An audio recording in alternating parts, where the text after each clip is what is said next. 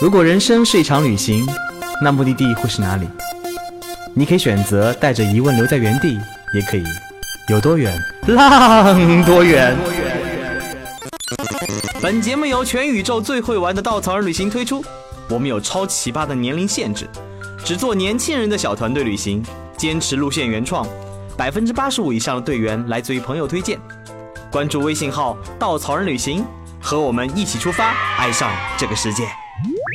欢迎收听最新的一期《有多远浪多远》，我们已经绕着个高加索区域聊了两期节目，这期我们仍然逃离不了这个地方的魔咒，我们依然请来了高加索路线的设计者小宝。Hello，大家好，又又又见面啦！还有我们全程跟拍的摄影师团队的负责人甜菜，还是我，还是我，甜菜。然后我那个 话说，我们的路线结束以后呢，我们开启了一个礼拜的新的探路规模跟探路的那个规划。为什么要去探路呢？是因为我们之前的路线当中只涉及到高格加格鲁吉亚的北边跟东边，所以我们觉得西边还有很多很多魅力的地方可以挖掘的。我们想做一条全新的只做格鲁吉亚的路线，所以呢，这次我们开启了我们的探路之旅。探路之前，我们做了很多的攻略规划跟准备啊，但是没有想到，从一开始一瞬间，我们就进入了全程的窘态。就就从探路的时候开始就没有 没有向导带着我们，也没有靠谱的大巴司机了，所以我们首先解决第一个问题就是让我们自己能够动起来。然后于是呢，那天早上我们就那个打辆车，然后往机场那边去。为什么要去机场呢？我我可以把这个锅甩给二号老板吗？二号老板有一天很语重心长跟我说：“道哥啊，那个，嗯、小宝要探路，但是他之前要准备路线本身的计划，你能不能安排一点后勤的工作，比如说租辆车什么的，安排点酒店什么的？”我说好。于是呢，我就租了辆车。租车的时候呢，当然选本着什么便宜租什么的原则，我就选了一辆在机场可以选到的一辆四驱车。我们其实已经到了，因为很多时候租车是机场还车、机场拿车会最方便。因为很多人会都问你，认为你到了目的地的第一时间就拿车，但是我们其实已经到了迪比利斯，所以呢，我们就需要坐着一辆出租车去到这个机场拿车。但是到了以后呢，就有点傻，没有打电话给租租租车行。我们到了发现，这个机场没有租车行的办公室，于是我们就开始打电话给那个租车行的人说，哎，我们我们那个 到了，你们在哪里？他们说我们在市区。啊！我们你们在市区 什么鬼？然后当时想觉得自己好傻，浪费了那么多时间来回这个机场本身，浪费了那么多钱，唉，这是我们囧途的第一程开始。其实我当时写的租车时间是早上九点，但是因为小宝想去迪比利斯看几家酒店，所以我们的行程放到了中午以后，所以我们那天行程整个上午就没有了。到了机场以后，因为等他从他们早上九点钟把车送过送过去了，但是因为我们嗯、延误了时间，他们又重新把车从市区送过来的路上就耽误了很长时间，导致我们那天晚上到酒店已经很黑很黑的晚上了。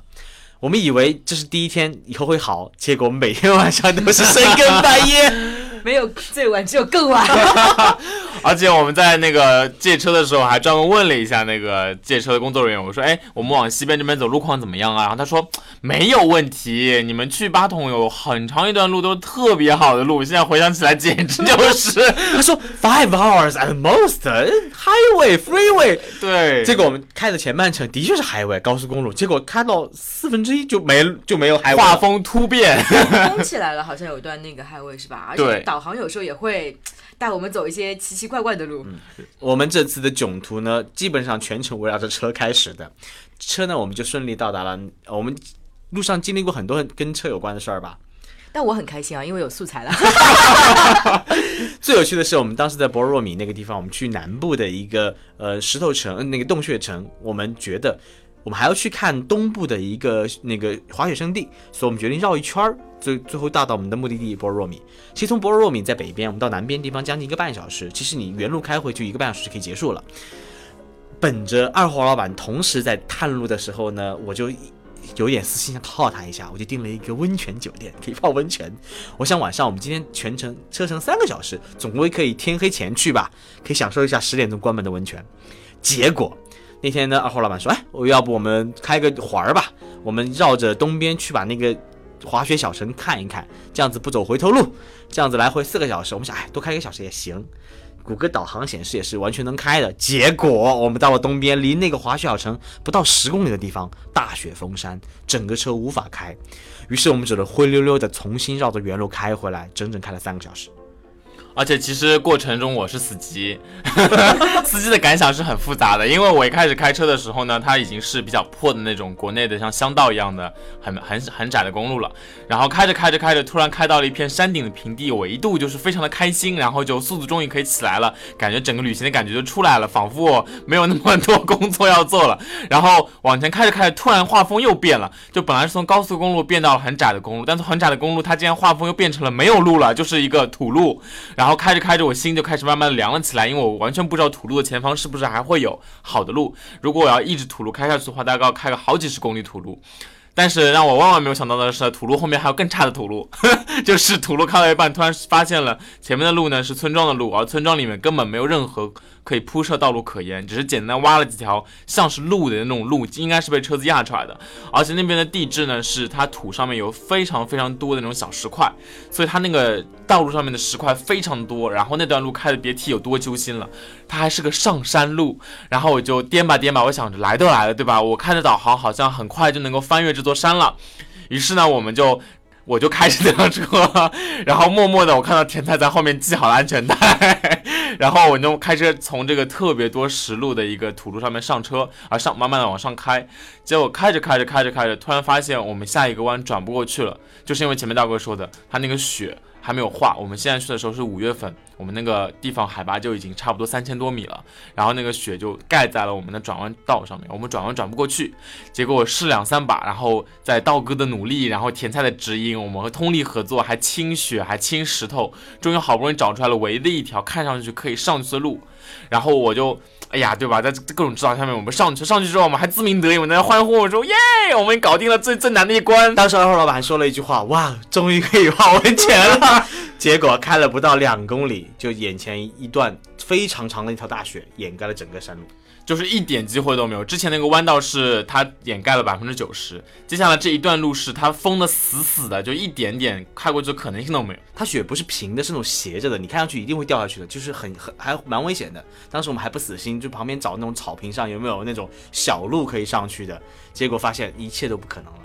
那一瞬间真的心凉凉的。想着还开回去三个小时，就到半夜十一点了，真的很难受那种状态。而且其实我们离就是山对面看上去路比较好，几公里了，几公里，你知道吗？就咫尺天涯，我的妈！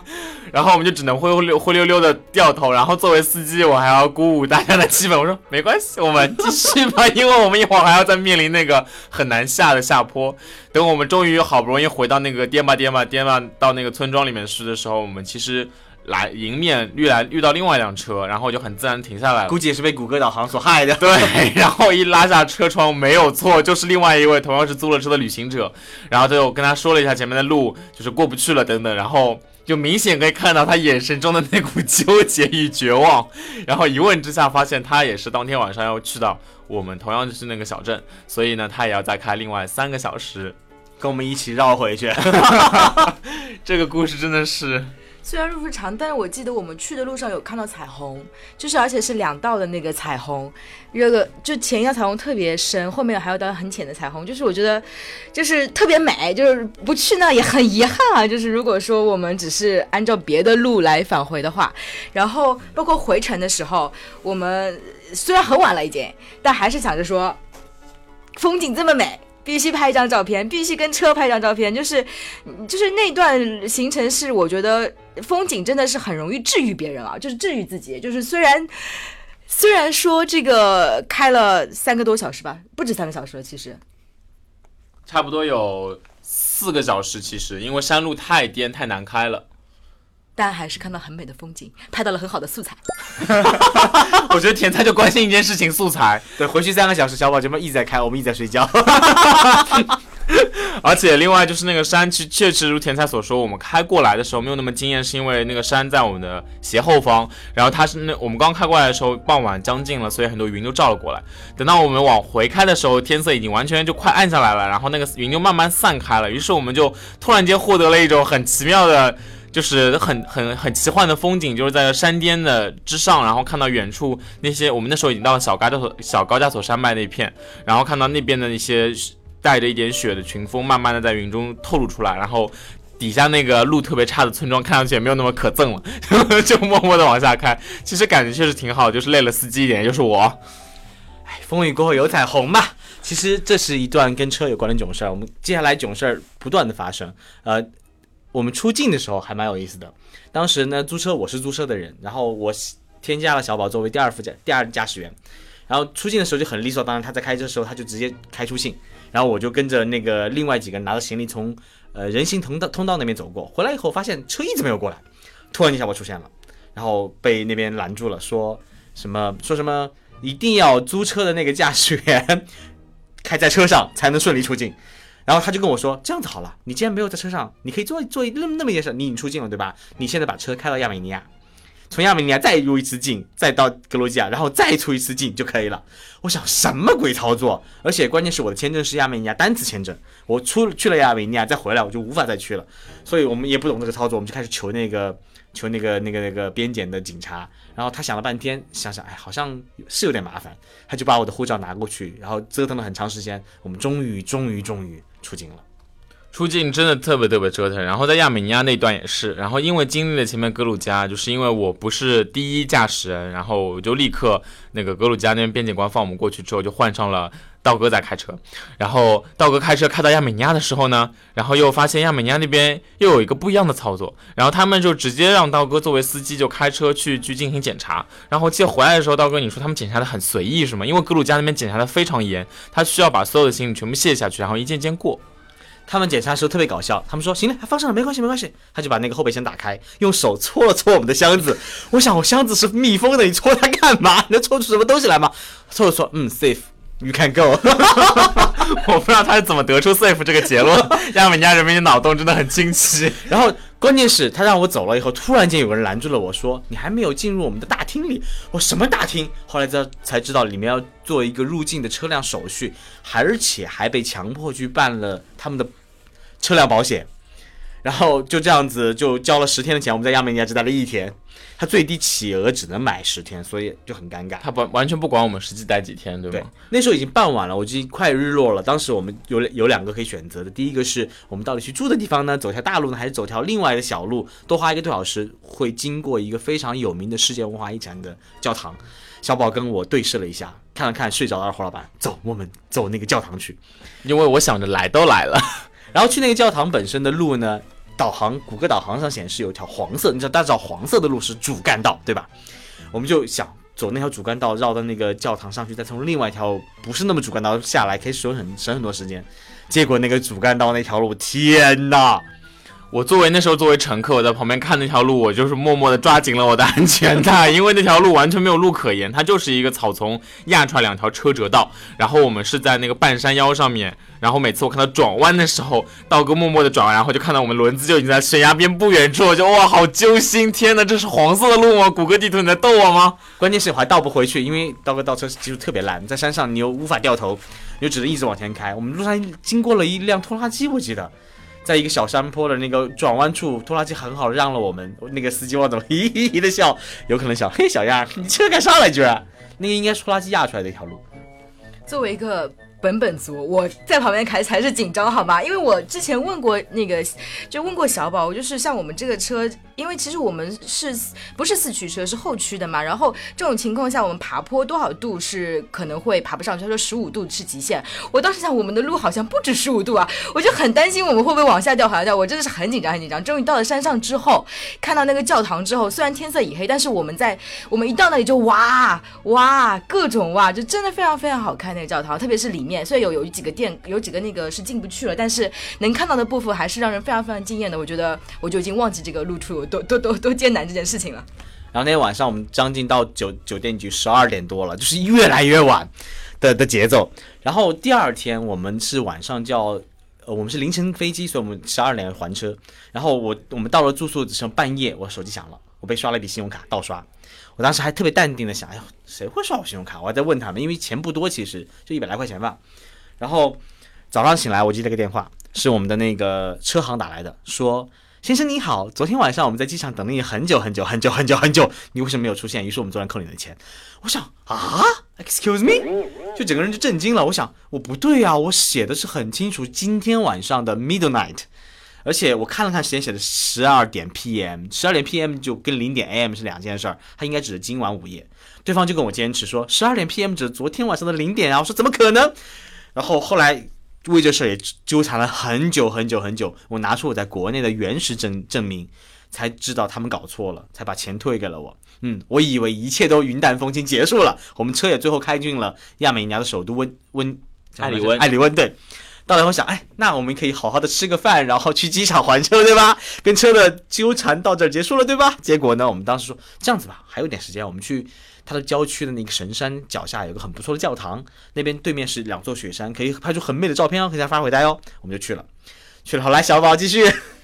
然后到了那边去之后呢，我就发现了一件不同寻常的事情。因为作为一个曾经那个开车没有过油的司机，我是很担心车是没有油的。但是呢，我们又把导航的手机放在了那个仪表盘上面，那个仪表那个导手机呢，正好又遮住了那个油表。当我开着开着正兴奋的时候，突然发现，哎，这手机旁边怎么有一个绿色的小灯啊，黄色的小灯？然后把手机稍微挪开了一下，我的心脏都要快跳出来了。它那个灯就是那个油量告急的灯。而且那个时候呢，我们正在回程的路上，就是看完了教堂，正在回去的路上，然后那个。那个油表跳起来的那个小灯，我们就我就很紧张，然后我们全路就一直在找那个有没有哪里有加油站可以加油，结果一直都没有，然后好不容易冲进了一家，然后赶紧谷歌翻译了一下那个就是汽油用俄语怎么说，因为亚美尼亚当地的语言他们是用当地的文字，我也看不懂，然后亚美尼亚那边的英语的普及率又比格鲁吉亚还要再差一些，所以我就只能尽可能的用俄语去跟他们沟通，然后一开进去，然后看把那个俄语搜出来单词给他们一看，汽油，他们又说不是的时候，我都快绝望了，因为我的油表几乎都都已经贴零了，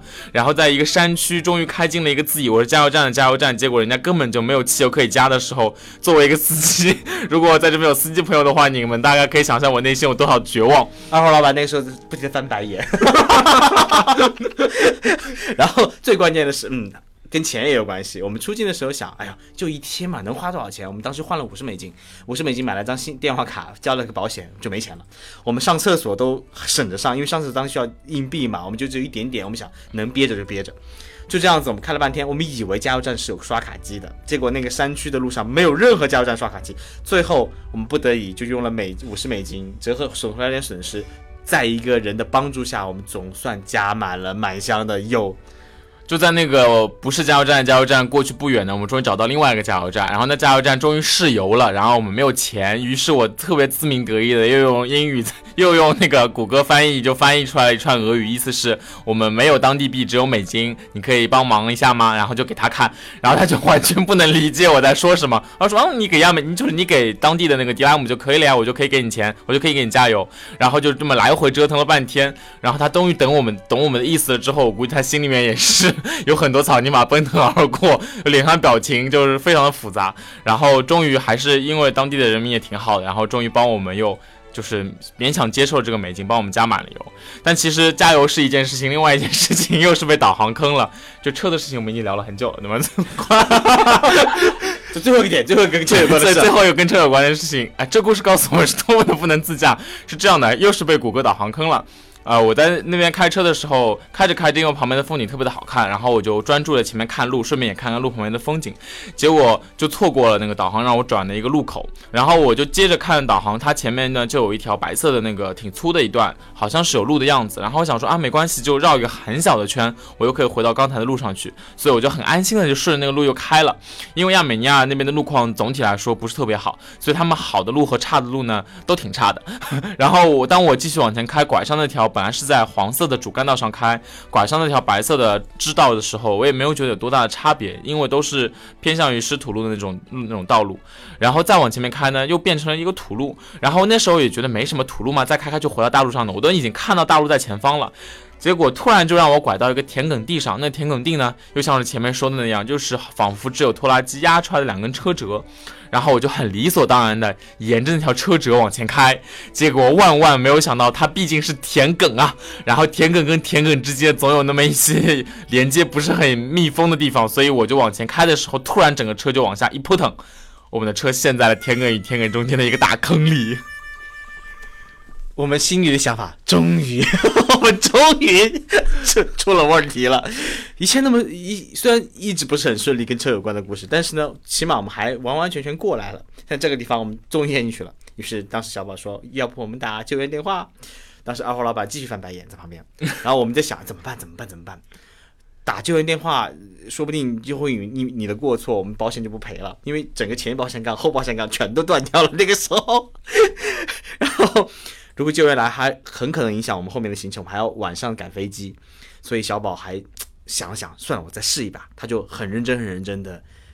把车开上了那个田埂路。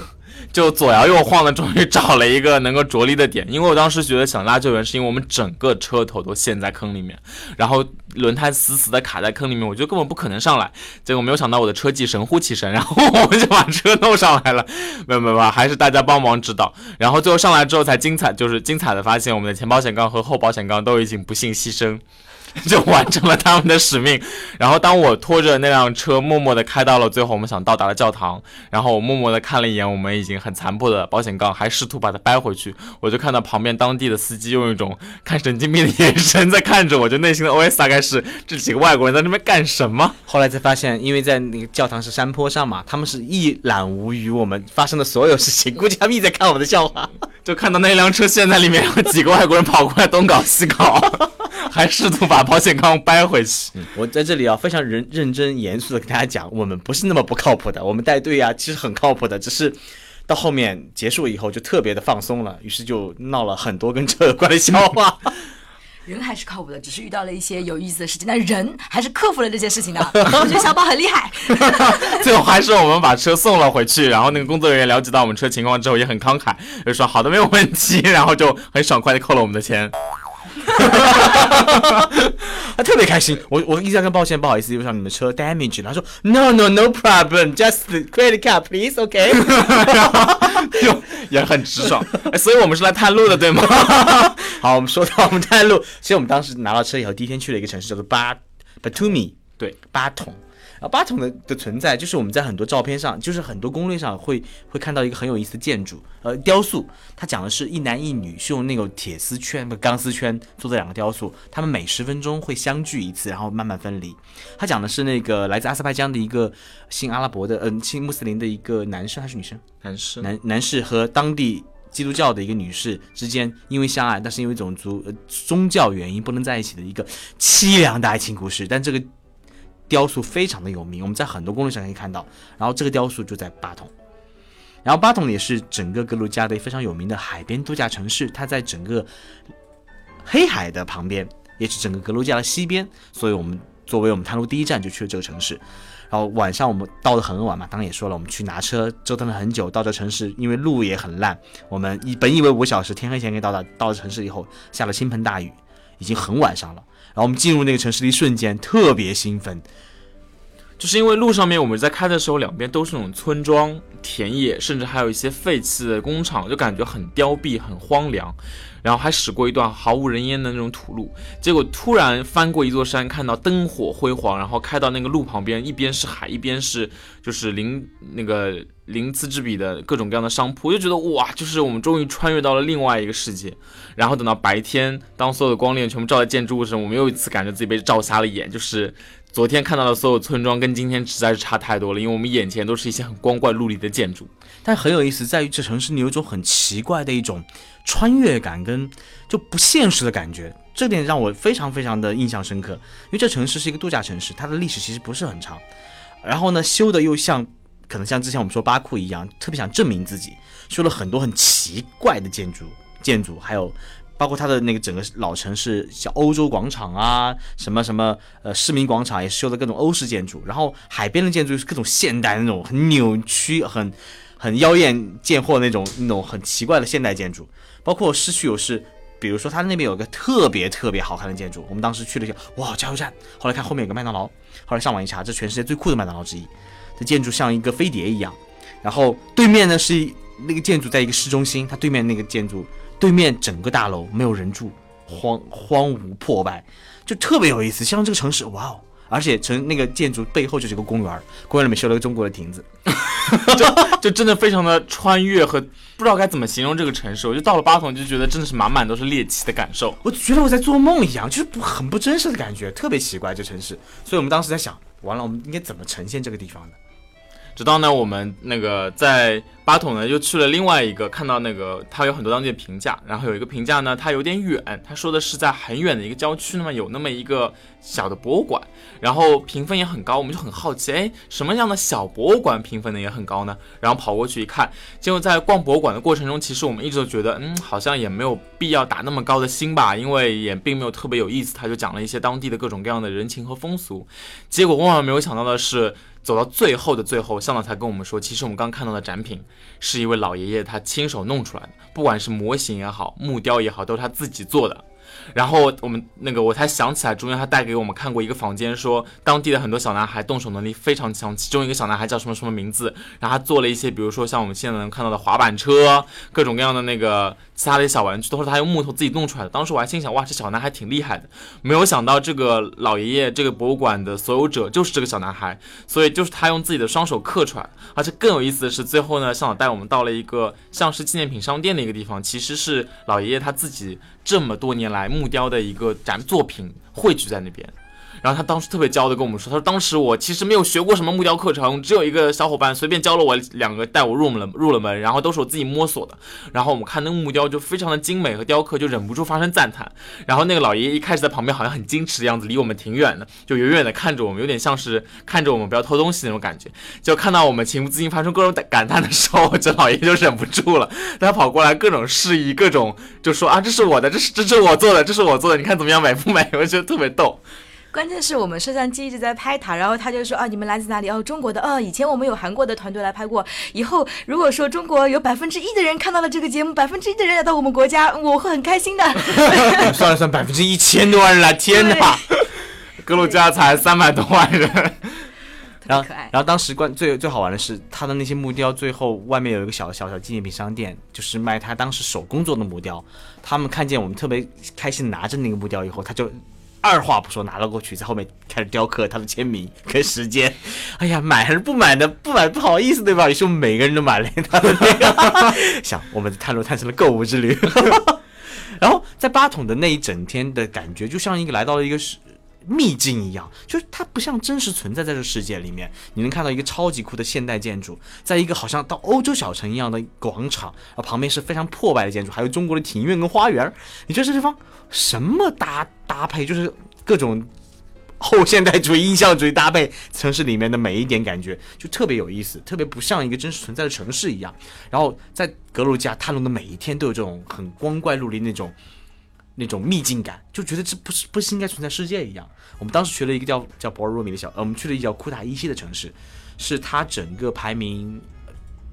整个国家第二大城市。嗯，然后呢，我们去的时候，我们当时一直在想，哇，第二大。哇哦，第二大怎么像山区小小村 村一样？已经十八线都算不上了，三十八线可能有可能的那种城市。但是我们去到他们特别引以为豪的一个山谷，后来去了他们很引以为豪的两个呃建两个修道院，这两个修道院是世界文化遗产。然后去到那修道院的时候，就整个人觉得来到一片秘境。它修在一个悬崖上面，你要去到这个修道院，你要经过一座桥，那座桥如果一被封，你是完全进不到里面的。我想一千多年前那些修士们，那些人在里面。修就是在修行，对修行的时候，就是在这么一个秘境环境下面，就与世隔绝，真的是非常非常让你觉得就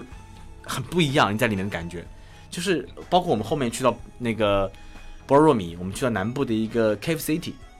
就是是一个完全在山上凿出来的洞穴城市。那城市也是，里面还有药房，有储酒、储酒呃储藏室，还有很多的密道。我们在里面像孩子一样，就觉得哇，我在里面很酷，就穿穿越各种密道，就觉得人当时在这里像世外桃源的感觉。整个格鲁吉亚西边，包括我们行程当中会涉及的一个叫梅斯蒂亚的一个山区，那边当地人为了逃避在战争，每一个房子就像城堡一样，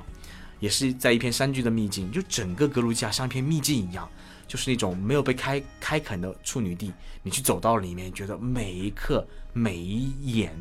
每每一个见闻都是让你觉得很惊奇、很惊喜的。所以格鲁吉亚中部和西部跟我们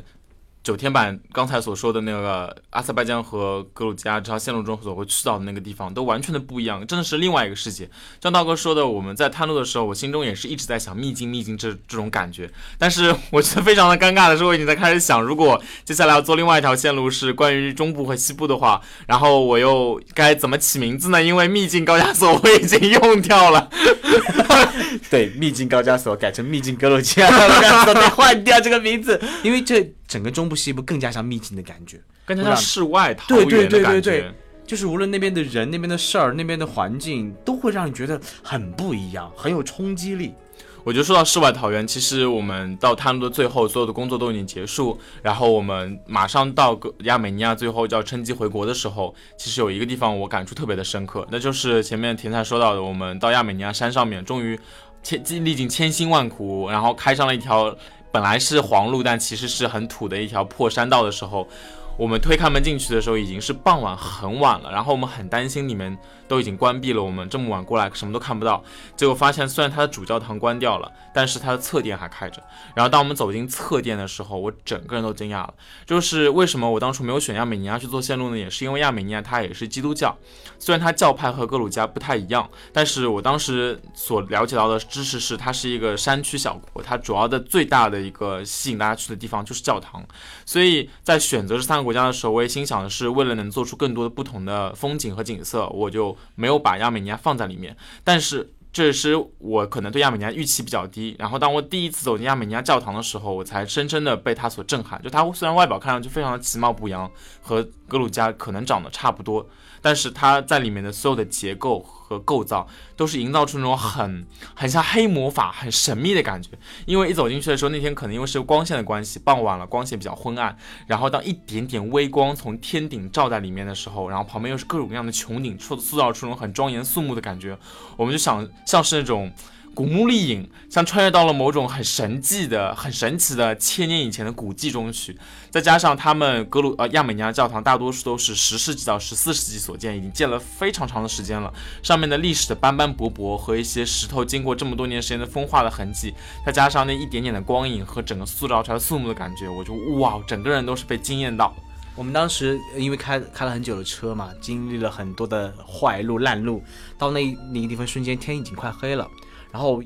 只有一点微光，而且整个教堂呢，它不像很多好教堂修的很很很完善，它地上全是那个青苔还有杂草，然后你在里面感觉是一个废墟，但废墟里面又保留的很完整，你觉得像进到一个非常就像小宝说的像古墓丽影的感觉，像在寻宝探秘一样。那种感觉哇，让你心中就是那种探索欲、那种冒险欲就完全被激发出来，而且在那种微光下，那种感觉就是酷毙了，真的是。然后后来我们第二天去到另外一个教堂，那个 LP 上面推荐的是这个教堂是，如果你在亚美尼亚待一天，就来这个教堂。去了以后发现同样的感觉，它虽然修缮的比较好，但是整个里面保留了曾经的样子，斑驳的那种强影。但是呢，它是以非常有名以雕刻为主，它雕刻里面什么狮子啊。就很多很酷的雕刻，虽然我们没有当时没有请向导，你们自己去玩的，我们就是留了点时间自己去看，也不知道它的各种雕刻什么含义，但你在里面感受就是非常的酷炫。然后我们觉得哇哦，相视一笑，亚美尼亚，我们明年再见。我印象比较深刻的是，我对亚美尼亚的教堂有两个印象比较深刻的点，一个是我觉得它所有的教堂几乎都是要不就是在在小山丘上，或者是高处，或者是悬崖，它跟自然融合的特别好。就像就是就是刚才我们说第一个到的地方，它有很多草地，然后它。周围可能没有太多的其他的建筑，或者有可能也会比较离个比较远，或者它特别塑造了一种很神圣的感觉。然后，呃，还有一个特点是，我们在两座教堂里面，有一座是我们到了呃比较高的一个殿进去之后，我看到那边有两个小洞，一个洞大概三十公分左右。然后当时我就拿照相机那想去拍一点画面，这时候正好下面那个其实也是一个店，也是一个我可能是侧店吧。然后里面有两个其他的游客，然后那个女孩子一转头，我觉得她可能从那个洞里看到我，看到她，她应该吓了一跳吧。我我们就。一直在猜测这个是跟当时的一些宗教活动是不是有关系，是不是在更上面的这一个殿堂里面，他的身份更高，或者是怎么样，他有去做一些建，我不知道这些我们因为都没有倾向到，所以不是很了解。但是就是怎么说，启发了我们对于这个亚美尼亚宗教的一些学习和探索。回来之后，我们就想看很多书去了解。还有在另外一个教堂里面，它也是在一个小山丘上，然后它在就是。有一个通道下去之后，它垂直的笔直下去，大概爬了十米左右吧。当时我跟小宝还有另外一个摄摄影团队，就是小伙伴一起下去。下去之后，里面就是一个墓穴，也是那种隐藏的，可能是很后来被开发出来，然后把这个就挖通下去了，就特别特别神秘。小宝，你还记得吗？对，就感觉整个过程像探险一样，就我们每个人下去的时候，其实都很激动、很兴奋，就是因为现在世界这么这么大，但是信息这么透明，网上无数信息每天蜂拥而至，然后我们每次在做行程工行出行之前，都会做各种各样的攻略，有点被剧透的感觉。但是就是在这样一个毫不起眼的店的旁边有两个小洞，然后你顺着小洞往下看，发现是条深的通道，你还可以下去，那种惊喜感，那种从来没有被剧透过，突然遇到那种冒险感，真的是让我整个人都非常的开心。然后对亚美尼亚，虽然它路真的很烂，但是就是对它的感觉就瞬间就是非常非常非常想再来好好的探索一下这个神奇的宗教氛围这么奇怪、这么神秘的一个国家。我们用了整整三期来给大家讲述这一片其实并没有多大面积的土地——格鲁吉亚、亚美尼亚、阿塞拜疆。而且三个国家其实加起来也就中国的一个省那么大，但三个国家其实看上去文化很像，其实有非常非常多的不一样。而且因为历史原因，他们三个国家之间还有很多的冲突、很多的矛盾、很多的记恨，也让这三个国家旅行变得不是那么的简单跟纯粹。但是只只有你走向这片土地，你才能知道他们怎么怎么样子呈现出这个土地的魅力。其实阿塞拜疆跟亚美尼亚人是世仇，他们各自会有各自一词一词的观点去说对方的不好。但当你跟他们接触的时候，你会觉得这个人也很可爱，那方人也很可爱，每个人都身上的热情是深深的感染着你。有时候觉得误解这件事情真的是非常让人痛心的一件事情。世界那么大，这个地方那么小，它展现出来就世界那边多面性。你只有走出去，看到他们的不一样，感受他们的冲突、矛盾，他们身上那种天然的真诚、热情，你才可能去从你的视角去看到你心中那个答案。所以，如果你有时间，你有机会，欢迎来到高加索地区，去找到这个世界那片没有被开发、没有太多人打扰的这片神圣的自留地，去感受这个世界最美好的一面。好了，再次感谢小宝跟甜菜来到我们这期节目做客，我们。下次再见，各位再见，拜拜，拜拜。